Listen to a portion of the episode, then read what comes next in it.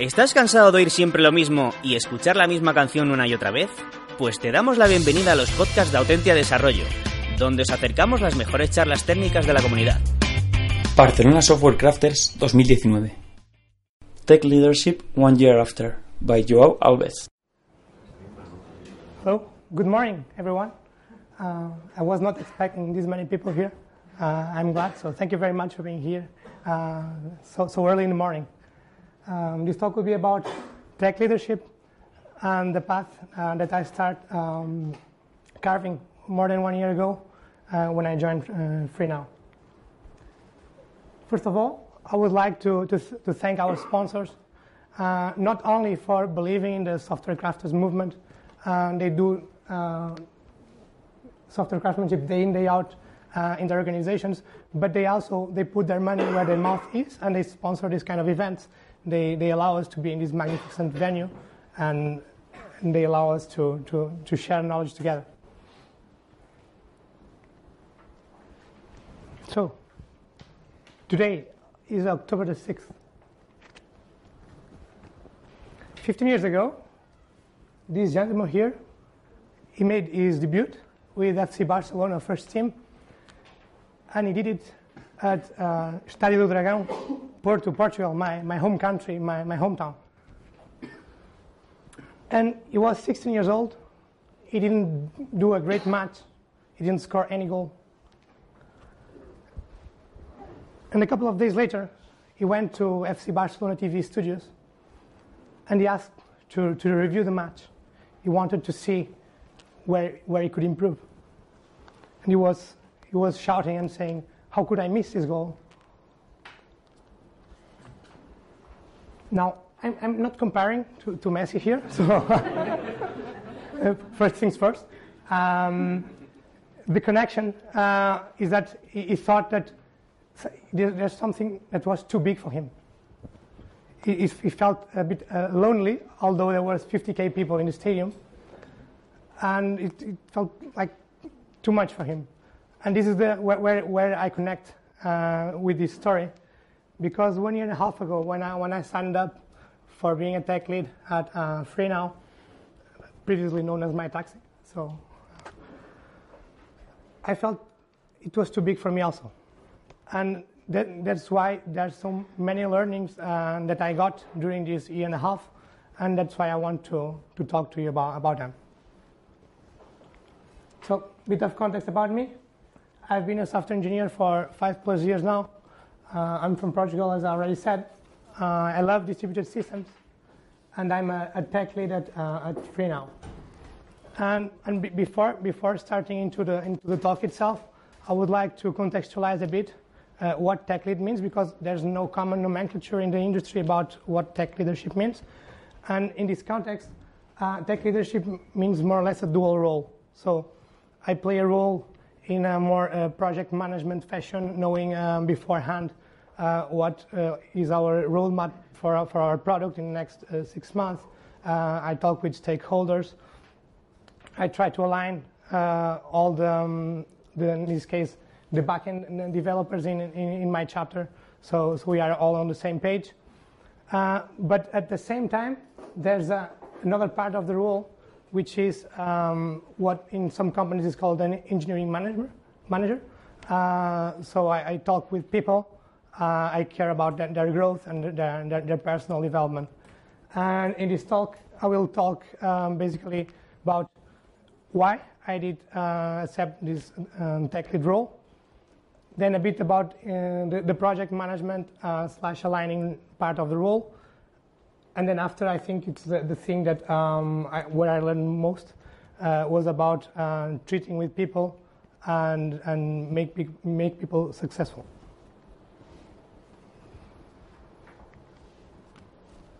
So when when people talk about tech leadership, um, they often think, "Well, great, right? Promotion."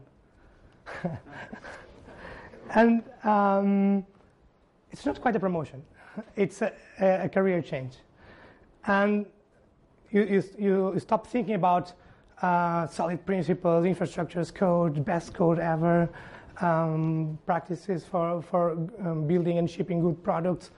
and you start to think about how can I make these people work together and ship a good product together. Um, and it might think you might think it's similar, but um, it's not quite. And when people think about a career change, the, the first thing that I, I started asking myself was why? Why do I want to, uh, to change something where I'm more or less good at uh, for something that I don't know if I'm even good at and I could be fired in one month? There are many reasons uh, about why people do this change, and I group them in, in three uh, main reasons, and I will tell about what was my, my, my main driver for it. So some people they think it's about the money, right? Who, who doesn't want to, to, to, earn more money? And I will tell you that if it was just about the money, I would quit after two months. Um, actually, some companies they want to emphasize that it's a career change, and they don't even have a difference between salary bands between uh, individual contributors uh, and tech leads. And I, I think it's a, a really great thing to, to have. And then the, the, the, the second uh, reason usually is, well, my manager is so busy, he's, he's in the meetings all the time, he doesn't even know what I really do. So everyone could do this job, right? I could do this job. I could do his job better than, than, than him. so people start to think about these kind of things. And I had all kinds of, of managers, and, but I didn't actually uh, um, think in, in this kind of terms. But what kept me sometimes wake up at night was something like, if I was the CTO, what would I change tomorrow? What would I change in three months? What would I change in two years? And this kind of, uh, of question in my mind, it starts to, to, to take some kind of shape. And it was one of, one of the drivers, but not the, the main one. The third um, the third thing why sometimes people they think about uh, leadership roles or management roles is because they care about people. And I realized that I cared about people. And I realized that because in every team that I was part of in the past, I was always pushing um, to get new standards, trying new things, um, trying to help people doing pair programming, TDD, solid principles, trying to um, build some kind of um, quality in our in our process. So I want our team to succeed. It was not just because I liked programming. I want everyone to, to be in the same page and to succeed. And for me, this was the, the, the main driver because the role in leadership is to make your team better, is to give them um, freedom and ownership so they can uh, succeed themselves. And this brings me to the first of three topics that I, I picked up in the, um, in the more the project management part of the role, which are for me balance, vision, and learning from failure. And the context for this is that we, I was in an organization, FreeNow that um, hired lots of people in a short amount of time. So in, in two years, uh, the team was from 100 to 300 people. Uh, lots of new um, people in house. We, are, we have heavy competitors, as you know, who are qualified, pouring millions of euros trying to, to get market share. Um, so these three things allowed us to, to align ourselves in the company uh, and, and, and, to make uh, our product better. So First, balance. Product, tech, and people. You know that your product guys, they want, they want to, to ship the um, new feature as fast as possible. They want to get the market. Oh, let's go, let's get the market, guys. It is really important.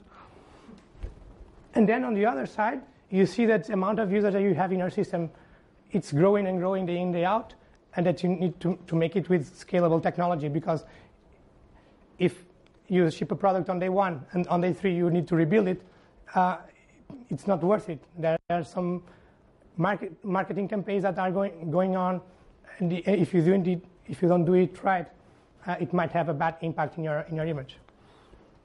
And on the other hand, there's the people. People, they, they are eager to, to try new technologies. They want to, to write the best code. And the, the question that arises is like, how do I deliver a good product on time with quality while keeping the, the, the, the team engaged in, in, in, all of this? So this for me was a, a, a major challenge.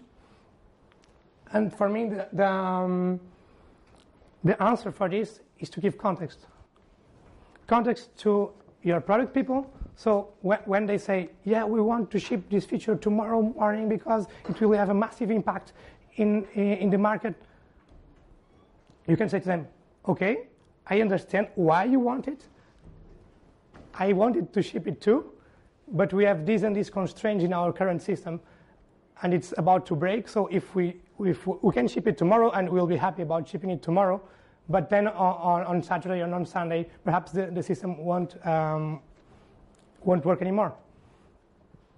And the same is true for the engineering team, right? Uh, yesterday, Javi and, and Rafa, and they were, they were talking about the, the purism that sometimes software engineers they have about their code, right? They, they, they like to write beautiful pieces of code. And this is true in every organization, and FreeNow is no exception.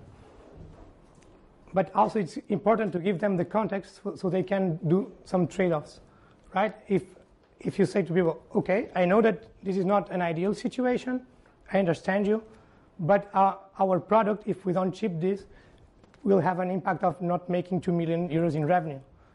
And to, this 2 million euros in revenue is what is paying your salary at, at, at the end of the month. So uh, it's not to, to, to scare anyone, it's just to, to give them the context so people know about what they are deciding. Because sometimes they, they think that people are just pushy about product or, or new features because the, they want it fast and they don't care about quality. They do.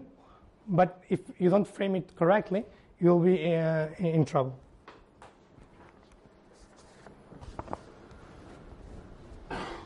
Another thing that I learned is really important vision. Every company has a vision and, and, values and these kind of things. Again, we are no exception.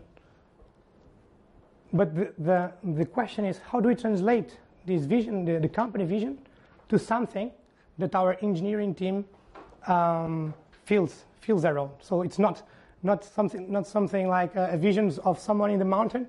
It's something that um, affects them day in and day out. Unfortunately, our, our, our CEO, Eki, he does a really great job explaining the company vision. So we want to make mobility available for everyone, independent of age, income, or heritage. So it's quite, it's quite easy to, to explain. And he goes one step further. He says that if we want to do it, we need to be one of the three players, one of the top three players in Europe, together with Uber or uh, whatever. If we don't have the scale to, uh, to achieve it, we, we, we can't achieve this vision.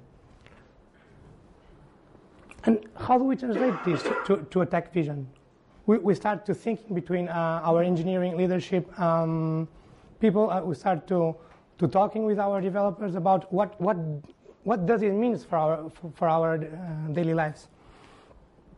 And we got to the conclusion that if we want to be competitive, if we want to compete with these big companies, we need to be able to ship things as soon as possible with as much confidence as possible.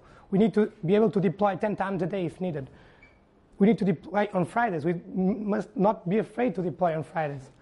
And that's why, and that's why we achieved the vision of, we, we, started with the vision of having continuous deployment. Having continuous deployment is what will enable our business to go faster. And this is how the thi- so the vision is good, is good. Okay, you set the vision, no problem. But how do you do? How do you go from the vision to, to production? How, how the, what does that mean? And in my case, what what what uh, what I proposed based on on on what what other companies and what other tech organizations were doing was to start writing RFCs. Uh, how many people write RFCs usually in their companies? Okay, a couple of you. Um, uh, an RFC is something more or less standard in the open source um, community, and it stands for request for comments.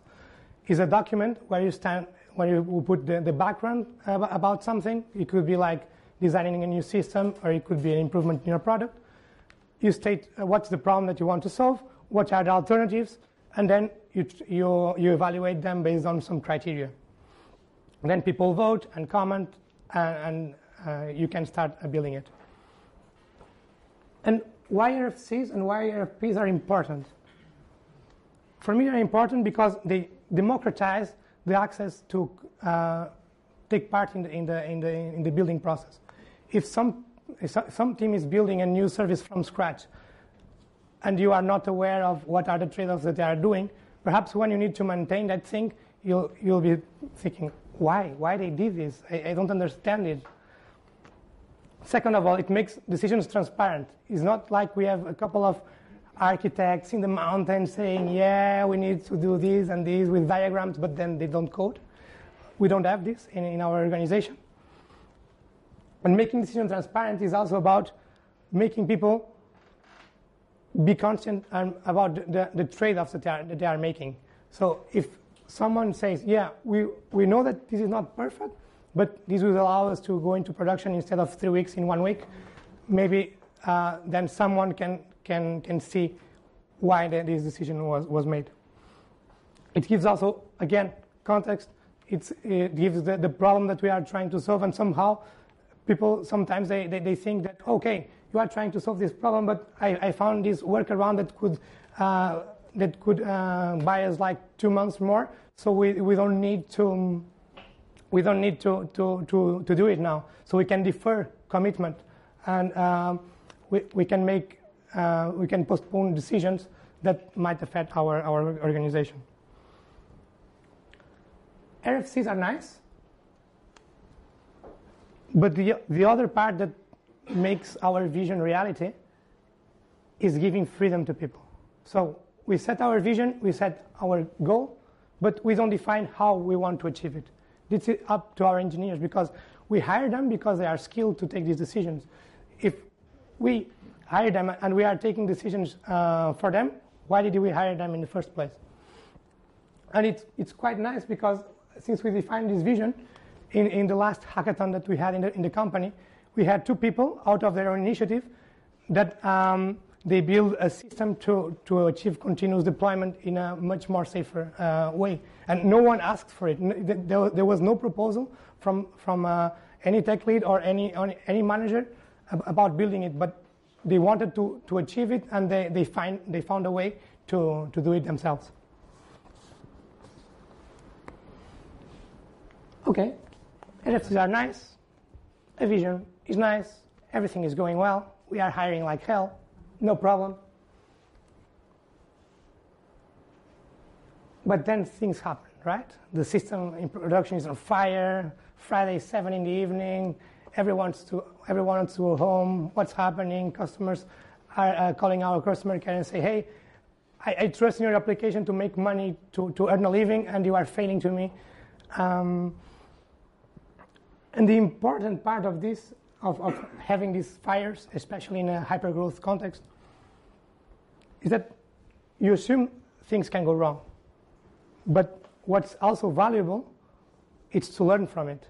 Because if in one month you are 10 developers, the next month you are 40, the next month you are 70, not everyone is familiarized with, you, with your best practices. Perhaps some pull request was approved, but no one really uh, understood the system uh, like people that were in the company five years ago. So these things happen. And here, the, the, the key point of, of failure is to learn from it. And this is why we have company wide public postmortems. After an incident, it's required that people that were in the incident and product teams get together, put up a timeline, what went wrong, what went well, what are the actions that we will take to make this not happen in the future. And this also gives transparency to management, right? When, when they see that we are losing 200K in one day, they, they don't start running in circles asking why, what happened, didn't the marketing campaign work or something. No, you, you send an email to the whole company and say, hey, there was an incident, this is the post-mortem, this is the actions that we will take. Everyone, of course, people are not happy about these kind of things, but they, they, they feel that they can trust you and they can trust your engineering team because you are being professional enough to recognize a mistake and to take actions upon it. An important part of postmortems is that I've seen that in some companies, postmortems are only run by the uh, people that are on call or, or something like that. Please involve your product teams. If your product teams are not involved, if your product teams are not um, taking the actions to improve the system, they will make this mistake again and again and again. And uh, the, the, knowledge about what, what happened and why it happened won't be spread um, in, in, the company. And when you, hi- and when you hire 20, 30 people month after month, this is, this is quite important that everyone is aware of um, what, make, what, may things, uh, what may make things break or not, uh, especially in a high, highly, highly scalable environment. Okay, vision, uh, balance, vision, and learning from failure. The, the, three things that in the, in the project management part of the role, uh, I think it, they were most valuable for, for me and for my team. What about management? What about people?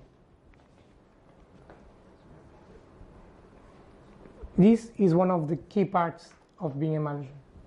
Feedback. Everyone says that, right? When, whenever you are going to, to, to be a manager, people, you need to be good at feedback. Okay. what, what does that mean? What does it mean? What, what does good mean? And for me, there are two different kinds uh, of feedback. If you want, so first of all, people sometimes they think that feedback is only when people did bad things, but feedback is also when people did good things, right? If people are improving uh, a system for the for the whole company, give them feedback. Hey, I, I saw that yesterday you you went to production with this change, and it has a massive impact. We are well, we are making much more money about it. The systems are much faster about it. So give praise to these people. And sometimes people, they, they don't want even public recognition because it's also another thing that people say about feedback, right? Uh, praise in public, criticize in private. But some people, they prefer to be praised in, in private. The other day, I was talking with someone in my team, uh, and I asked him, how, how do you like to, to, to be recognized? And he said, I, I prefer that I, am recognized in these one-on-one meetings uh, because I can, I can look into your face and uh, it's much more personal for me. It has it's much more meaningful for me. Uh, and that's something that um, some people, they, they, they, don't understand up until we talk with people because um, the, the usual thing to do, the thing that is in the book is praise in public. they, they don't even challenge their, their, their, this assumption. Now, feedback whenever you want some, someone to improve where, or when someone did something uh, or some attitude that was not correct. First, it should be constructive. It shouldn't be like, your Kotlin code is garbage. This doesn't help anyone, right? It should be also specific. If, if, you, if you say to someone, you are not good at communication, what does that mean? Is that I'm not communicating well with my peers? Is that I'm not communicating well with my product owner? What, what, what, so be specific. It's like, I noticed that in your RFCs, uh, people comment a lot and ask a lot for clarifications. What, what, uh, what do you see that we could improve on that? So make sure that first you state facts and you, you, don't, you don't judge. So don't say this is good, this is bad. Observations and facts. Then be kind and be empathetic because imagine that uh, someone did a deployment, it went to production, and then it, everything exploded. What, don't fall into the trap of thinking, yeah, he didn't test the code, that's why, right? That's why something uh, went wrong. Talk to people search for the root cause, search for why? Why, why? why did it happen? Why did you think it happened? And sometimes people will say, yeah, it happened because my product owner was pressuring me so that I skipped the tests. I wanted to be in production. So then we can fix the, the root cause. Or it could be something more personal. Yeah, I, was, I, was, uh, I wasn't feeling well that day. My girlfriend was in the, in the hospital and I couldn't think straightforward. So if you know the root cause, you can then understand better your people and you can give more meaningful feedback. Another thing about feedback is that sometimes people, they, they, they it passes like one week between something that uh, happened, good or bad, and uh, the feedback. And it is not good because if you, if you give immediateness to the, to the feedback, if, if someone did some inappropriate uh, thing in your team, you can say to him, hey, let's talk five minutes. And you can say to him, hey, this, uh, I observed this behavior of you. Uh, what do you think about it? Uh, what, what do you think the other, the other people felt about it? These kind of things. And to be immediate means that these people, they, they think more straightforward and they, they, they, they remember much more these moments so they don't do it again. If you do it one week later, you are sending a message that it was not so important, right? Because, yeah, one week later he said something to me.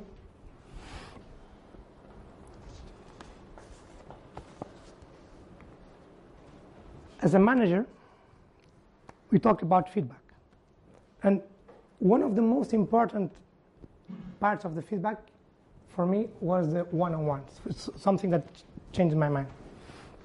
One-on-ones are uh, somewhat formal meetings between a manager and, and, and the, employee, usually the, every two weeks, every week, every three weeks, uh, not more than that, and usually between 30 minutes and one hour. And by the way, in the, in the last two weeks, who spent one hour talking with their manager? Okay, not bad, not bad. for, for those that didn't, please send me your CV.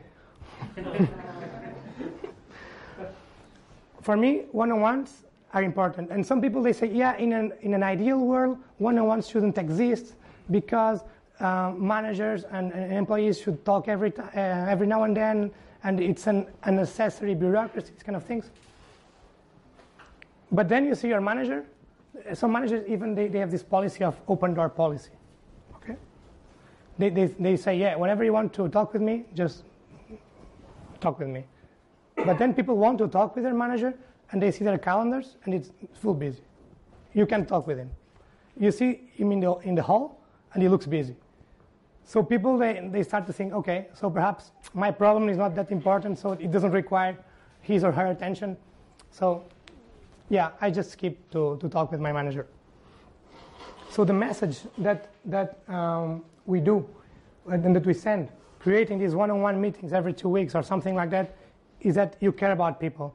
You block time to listen to people. And this is quite a strong message because they, they know that no matter what, every, every two weeks they will have one hour to talk with you. And I said that one-on-ones they are important for me also. They are important for, for the manager. Why? I think they help us to create relationships. I'm, I'm not going to be cynical here. I'm not um, going to the cheap psychology part of the things. I'm not trying to be the best buddy of people in, in the, in the one-on-ones. But creating relationships allow me to understand much better this person. So they are, they are not a status meeting. When people, when people come to one-on-one and say, yeah, this week I was doing this thing in this service, I say, okay, okay, I know. Because if you are a good manager, you, you, also, you also know the status a priori. You don't wait for the one-on-one to get the status for your, your, your team members. I prefer to talk about things like, how was your weekend? Last week you went to Belgium with your wife in a road trip. How was it? Last week I, I, saw that you sent a message in Slack about going to, to the hospital. Is everything okay with you? And this kind of, of relationships that you create with, with, with people allow you then to, to, to shift and, and, to, and, and to understand them better and to understand what, what are their keen. What, what is the projects, what are the projects that mo- motivate them more or less? What are the things that they would like to, to be doing and they are not? What are the things that the company should improve in order to, to make people happier? And this is important, connecting again with the balance in the project, uh, project management side, because if you know the roadmap in six months, and if you know what your people are interested in, you can start thinking about when are, there are new projects upcoming, you can start thinking, okay, I think this, this person will be interested in this project. Uh, so it makes your life also easier when you need to, to sell these kind of new projects to, to the team. And, and, and makes also the, this team member happy because they, they, they, they feel that you are listening into, into, their, into, into their goals and objectives so they, they, can, they can be um, more productive and they can develop themselves. It's also a great moment to clarify uh, anything doubt that your employee has. I know that most companies they do all hands every month.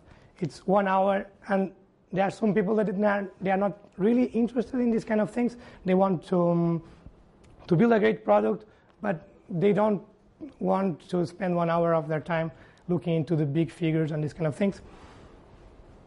And this is why in, in, this, in this meeting you can clarify some doubts about what do you think about the new strategy of the company. And some people, they say, I didn't think about it.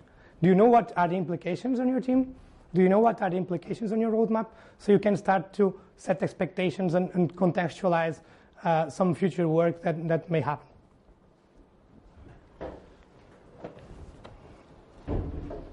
So the next, the next step, so feedback, one-on-ones, and the next step, performance reviews. Who does performance reviews in their company? Okay, quite a lot. In our case, performance reviews are blind. So I evaluate uh, what I think uh, the employee did well the last three months, what I think he could improve, the same, uh, and same for me, and he does the same for him and, and, and for me. So he evaluates me also. So just not a one-way street. And here is the thing. If you did your job well in the one-on-ones, here you won't be surprised. It will be like, in an ideal situation, the things that you write in, in your blind review and the things that your employee write should match 90, 95% of the time. If not, it's that you didn't something right. You were um, busy with other things and perhaps you were not um, taking um, time to listen to your, your people. And did this happened to me. I had one, one, one, uh, one guy that I, I, was, I was seeing that he was a bit strange. He was like, what happens to you? Yeah, I think I'm not productive enough. I've been in the company three months now and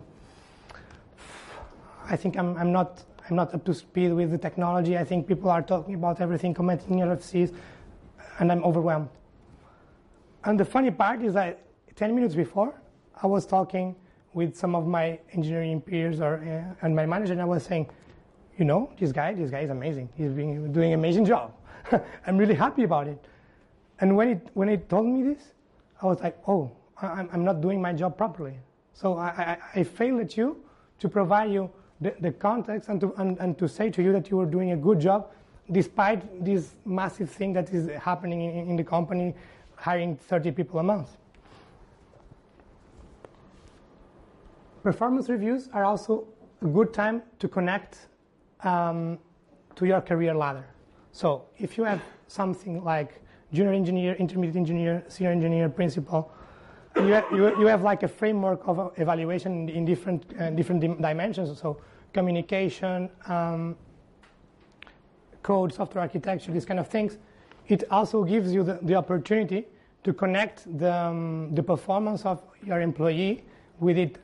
And you can say, I, I noticed that you, you are now mastering communication between you and your peers. And then you can take the, the one step more and say, so what, what is the challenge now? How could we improve further in, in, in these kind of things?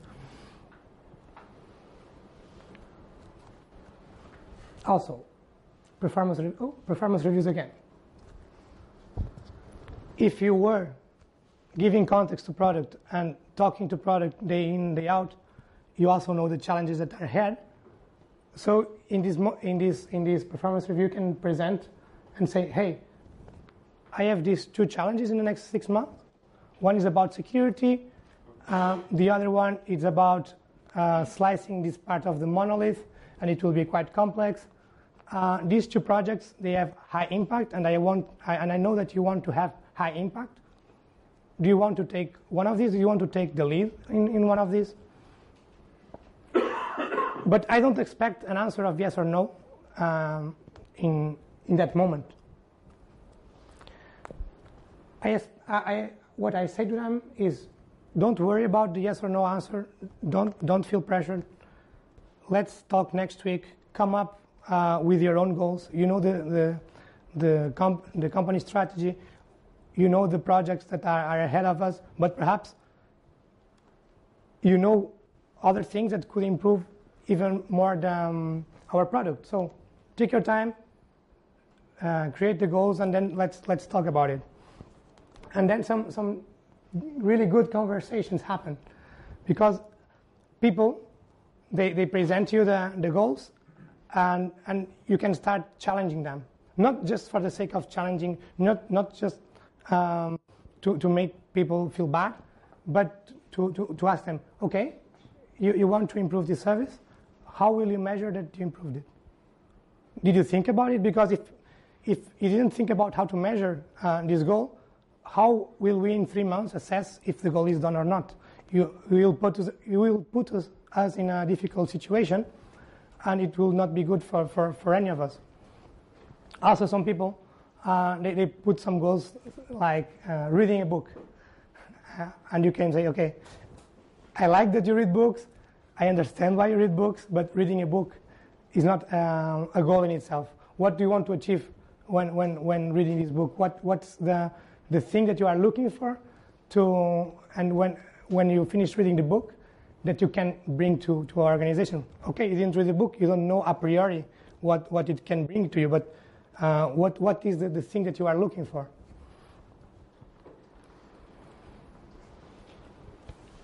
Push the limits, challenge people. Because when you do this, so when you set these goals with people and you, you, you make them free to come up with the, the, the goals themselves, you are giving them the ownership of their own destiny. So instead of telling them what to do, they, they tell you, I would like to do this. And then you, are, you, you set expectations and you, you say, okay, I like that you want to do it. We are, I understand how we will measure it. Now, my expectation is that this happens or to have um, this impact. Setting expectations will also improve the, the ownership of people because they know that you expect something from. Perhaps you don't expect the goal to be achieved, but you expect that if something is not going well in the first month, in the first two weeks of the, of the project, that these people come back to you and say, hey, I know that I had this really ambitious goal. Um, but things are not working quite well. The IT department doesn't let me install whatever software that I need. So uh, perhaps we need to, to think about it, or you you need to, to help me uh, circumvent the problem, or something like that.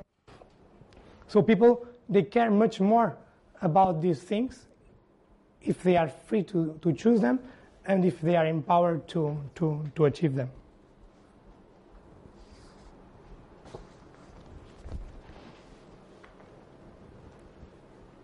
Hmm. This is one of my favorites. Transparency. Transparency to whom and why? Transparency to your stakeholders. Make them aware of the problems that you are facing in your daily life. Make them aware of the problems that you are facing while, while hiring new software engineers. They can, they can see that you are doing something for um, with a purpose, and you are not just procrastinating somewhere. So they can say, eh, "Why didn't you hire the 10 engineers that you said you would hire this quarter?" We, if you are transparent about all these things, people will also show empathy towards you and they will say, okay, I know that you tried 20 different people. We are not paying salary markets. That's why we are not getting um, these people into the funnel. So let's, let's fix the situation. Also, transparency towards the team. Many times in companies, you see that people they, they don't trust their managers because they think that some, there are some obscure hand-picked people that they get the best projects ever, and other people that they never get uh, a great project with, with mass impact. And eight months ago, we had this uh, task force in order to solve a, a, concrete problem in our organization. And I was, I was thinking about being as transparent as possible. And I, I, I said to my manager, Nico, we need to be transparent with people. We need, if, if we need two people in this task force, let's make uh, a formal application process. Let's state what are the goals. Let's state what we expect. Let's state what are the skills, not that people must have, but the people uh, would need to, to, to complete the job. Let's make the, the evaluation framework public. So whenever we need to select two out of four or five people that present themselves into the positions, we can say, yes, you are being picked because of this, this, and that, and no, you are not being picked this time because this, this, and that. And this creates a lot of trust in your organization because people, they don't think anymore that you have your preferity, um, that, that you handpick and uh, your friends always get the, the, the, best projects. And also, there's an important part of, of the thing is that you get the opportunity to say no to people. And I know that this is a, a hot topic in management. Some people they, they don't like to say no because it, yeah, it's bad. People won't like me. Um, people will be frustrated. But saying no to people doesn't mean no forever. It's right now for this thing, no. But it can be in the future. You will need to work on uh, this thing and this thing, and you will be considered for uh, the next the next next, next task force, for instance. Make this decision, making this decision process transparent allows you to have this, this trust in, in, in your team that otherwise it will be really difficult to, to have.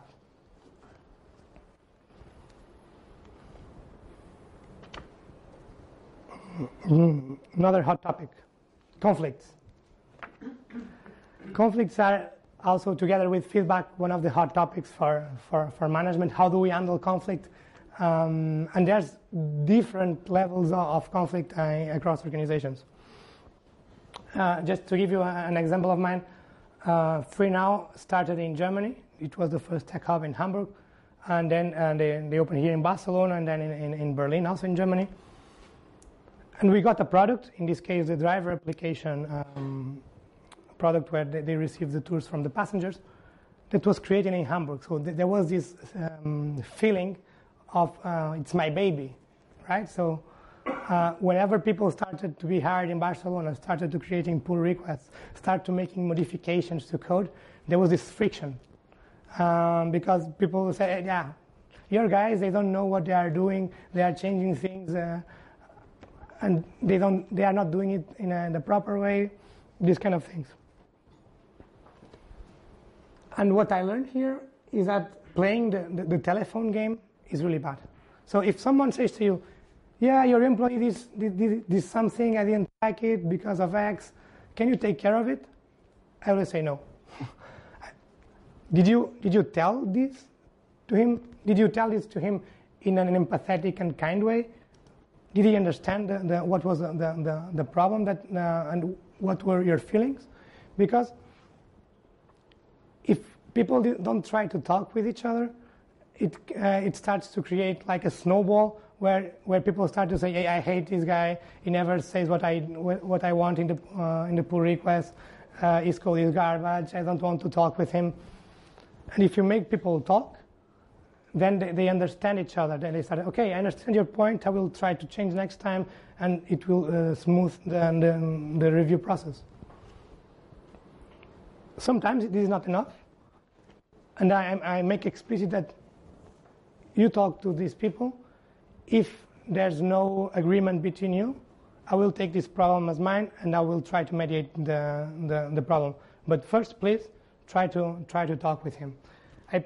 I, fell into this trap of playing the, the, the telephone game once or twice, and then I said, okay, I, I won't do it anymore because uh, I'm creating a, a, problem here where people are starting to to hate each other, or I didn't understand exactly what um, the, the, the, problem was, so I, I was misinterpreting the, the, the, problem, so I was creating an even bigger problem between these two people.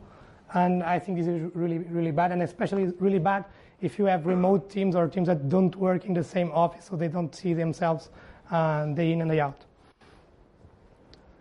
There are also some, some conflicts that um, arise when you need to throw away ideas, throw away um, code, or even rewrite some kind of the documentation because it's outdated and it's not serving our business purposes anymore. Again, give context to people. Try to detach the individual from the, the solution and from the code. Don't, don't fall into the trap of um, your team members treating their code or their documentation as their baby and say, okay, I understand that you are proud of your work. I also am I'm, I'm proud of your work but not the company. It's another different thing. So it's not it's not you or I that should be. Um, so we, we, we are both aligned on that. But now the company needs another thing. So it's time to let it go, and it's time to, to look for new challenges where you can have uh, impact again.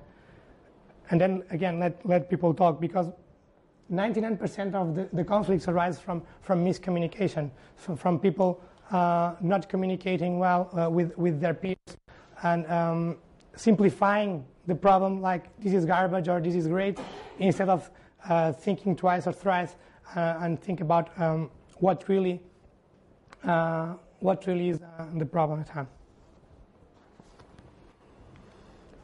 And for miscommunication, the, um, the best way to tackle it is to, to communicate better. And uh, what I learned in this year and something is that written skills are really important for software engineers. So it's not just write code, it's not just write documentation, it's to write well when you, uh, when you are addressing your product owners or your peers in order to explain a concrete problem or a concrete solution. Because if you don't do this, you are opening your, yourself into misinterpretation, miscommunication, and sources of conflict. It's also important, again, to communicate in every direction, not only with, with uh, upper management, with your employees, with different teams that might touch your service, with Scrum Masters, with Agile, with everyone in the company. Depending on the context, the amount of information that you need to, to send is one or the other. But please communicate up front, be proactive about it.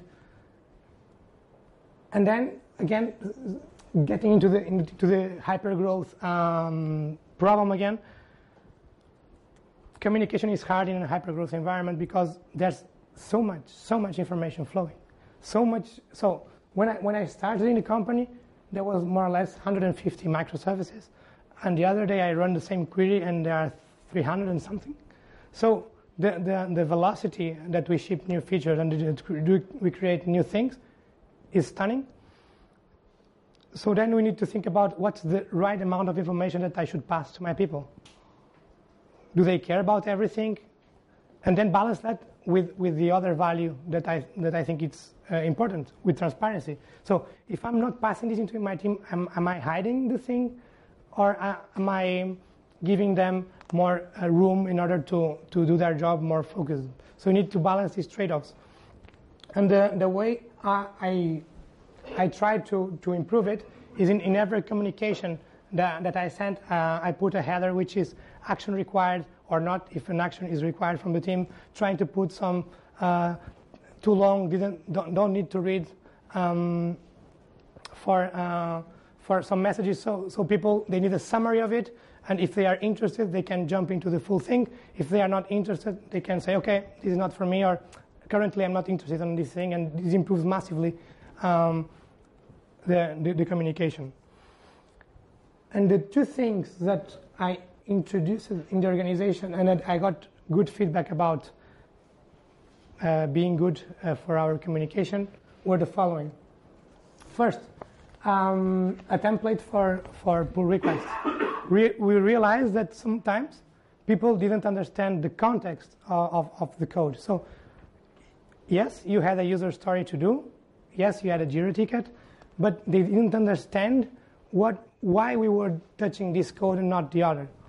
So uh, we start um, experimenting with this um, pull request template. We give the, the background, we give the, the problem that we're trying to solve, we give, we give the goal, and we give some uh, implementation details or caveats if it's the case. And the thing here, and what, what surprises me most, is that sometimes what people code doesn't address the problem. And this is really cool because then you see people that jump into the pull request and they don't start discussing um, things like, yeah, you, you, are missing a semicolon here, but they start thinking, okay, I, I, see that you are trying to solve this problem, but touching this code doesn't solve it entirely because you are missing these and these use cases. So it gives us um, a sense also of the, of the trade-offs that are made. Perhaps people would, would, would comment in the, yeah, this doesn't follow GDD principles. But if you put it here in the, in the considerations part, I'm not following GDD principles because of X, Y, and Z, then people, they don't comment on it, and the, it also makes the, the pull request really much more smooth. Another step further on this uh, is that if you do this, do this as the commit message, and that GitHub or uh, any GitLab or Atlassian Stash, they pick this as the pull request description, you give also uh, a documentation and you give also context when doing git blame. So when you are looking to the code and seeing who the hell is this and why is this here, you can do git blame and see, oh, oh, oh, this was the, the, background. I understand it now. I understand what was the trade-off, and then I can, I can think better about the, the solution that I'm about to, to implement. the other thing um, that I, I, learned, actually I copied this from, from other companies, was to create a README about me. It basically states uh, what, are, what are my values, where people uh, and when people can, can find me, uh, what are the time that I'm available through Slack, uh, through email, um, what do I expect from people and what people can expect from me. Uh, so I, for instance, here I say that people can count on me to write some code, but I won't, writing, I won't be writing code uh, 100% of my time. And this is quite important to set expectations between us. Um, this does not substitute the one-on-ones, does not substitute any uh, personal feedback, but it's like a documentation that people can use, and they can also challenge me. Because if I say that, that we hire people because of their skills, and then I'm being a micromanager, they can say to me, hey, I, in your README, you say that you trust people. Why are not you trusting me? So it, it's really powerful for, for people as well. so we talked about many things today. Transparency, communication, ownership, feedback, uh, empowerment. Many, many things that I talked uh, here and that I learned here. I, did, I didn't invent anything. I'm, I read a lot about what other companies were doing and these four books were really, really, really important for me. Out of them, only one is about engineering management itself, which is the Elegant Puzzle from Will Larson. He was um, engineering manager at Stripe and Uber, uh, so he knows well what are the problems with hypergrowth. All of, all of the others, they are um, really good about how to how to let things go, how to give freedom to people and not be afraid of it and I, I, can only uh, recommend them. So, if you want to be a tech lead or engineering manager at FreeNow, we are hiring. This is it for today. Thank you very much. I'm open to any questions.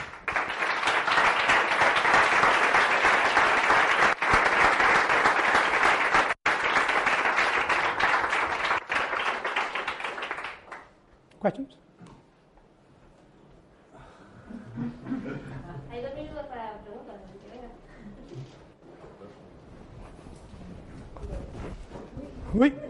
Sorry. Hi. Well, um, well, first of all, I would like to thank you for the talk. I think it was very inspiring.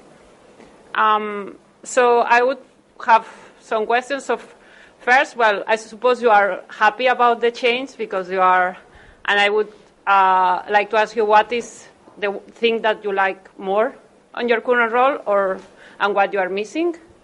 And then uh, just just if you fear, because for instance, sometimes, for, for instance, for me, I'm looking maybe of making this change, but I'm, because I think, for instance, I do care about people, I think I'm good, like having big picture, but sometimes I, I fear that maybe I'm not the best or more senior software engineer, like maybe the, like the faster, though I'm better maybe at, at this higher level. And yeah, if you had some of these fears when, or some other when you changed the role. Mm-hmm. Okay. Uh, so answering your, your first question about what do I like most or, or, or, less, what do I like less is I'm a, I'm a really techie guy, so I don't code as much as I would like to. What I like most is the impact that I have in the team, and seeing the, this progress in this, this last year makes me really feel feel proud of uh, what what uh, we achieved together. Regarding your question about thinking about being a tech leader, not being the right person for, for the role, um, some people they think that being a tech lead is about being the best software engineer in the room. Um, I don't think that. I think that if you have these skills that you were mentioning, most of uh, seeing the big picture, uh, communicating, talking with people, I think these are better qualities than to be the best coder in the, in the room. Because if, if your job is 30% or 20% coding and 70% the other thing, uh, I think this gives you already a sense of what are the, the, the skills that, the, that are important. And um, I know that some people, they, they are afraid of this, this job. Um, make, your, make your call, jump into it. Uh, some companies, they are more supportive than others. For instance, we, we offer people a leadership course where they can learn about uh, techniques and what are the things that are expected from them um, before they, they go into the, into the role so they can start um, applying some of these things and seeing if they, they would be a good fit or not. Um, but yeah, it's, it's my, my piece of advice uh, if I can give one.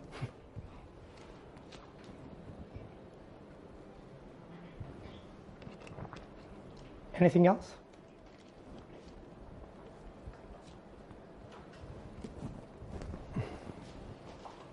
Uh, you said you're a techie guy. How do you do make the balance?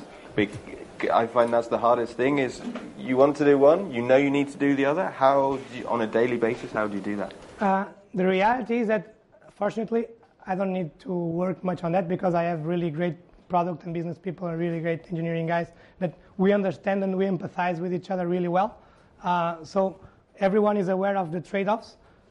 We give context to each other. We say, okay, I know that we, you want to go to production tomorrow we can't, and people understand. And on the, on the, other, on the other hand, people also understand when the business has some critical thing that they, they want in production. Now, these, uh, there are some organizations where this doesn't, doesn't happen, and I think it takes, it takes effort. It, um, you need to talk with people, uh, especially product people. My recommendation would be to try to understand why they are being so pushy about something, because perhaps they they tell you one thing, but they are really being pushed because of other totally unrelated thing. So you could fix this root cause instead of um, trying to discuss about if this should be tomorrow in production or not.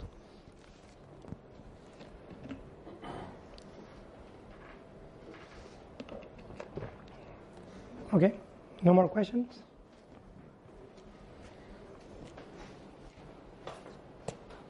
Okay, thank you very much. I will be around in the conference, so if you want to talk.